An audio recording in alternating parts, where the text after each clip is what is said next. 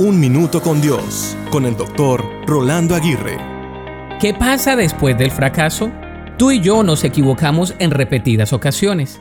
Aunque no estamos llamados a vivir con la culpa, sí tenemos que lidiar con las consecuencias de nuestros errores.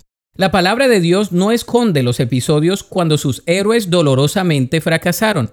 Por ejemplo, Dios salvó al mundo del diluvio a través de un hombre llamado Noé, quien se emborrachó, desnudó y arruinó todo. Moisés guió al pueblo de Israel hacia la libertad del cautiverio en Egipto, pero su enojo evitó que entrara a la tierra prometida. El rey David fue un hombre conforme al corazón de Dios, pero también falló teniendo una aventura y asesinó al esposo de la mujer para no ser descubierto.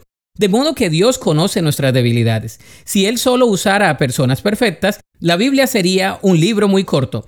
Sin embargo, Él tiene una solución para nuestros fracasos y se llama gracia. Si buscamos los fracasos en la Biblia, nos llevamos una clara imagen de que tú y yo somos trofeos de la gracia de Dios. Solo podemos tener ese regalo inmerecido. Así que no se trata de los errores, sino de cómo los enfrentamos. ¿Los confiesas? ¿Te lamentas o te deleitas en la gracia de Dios?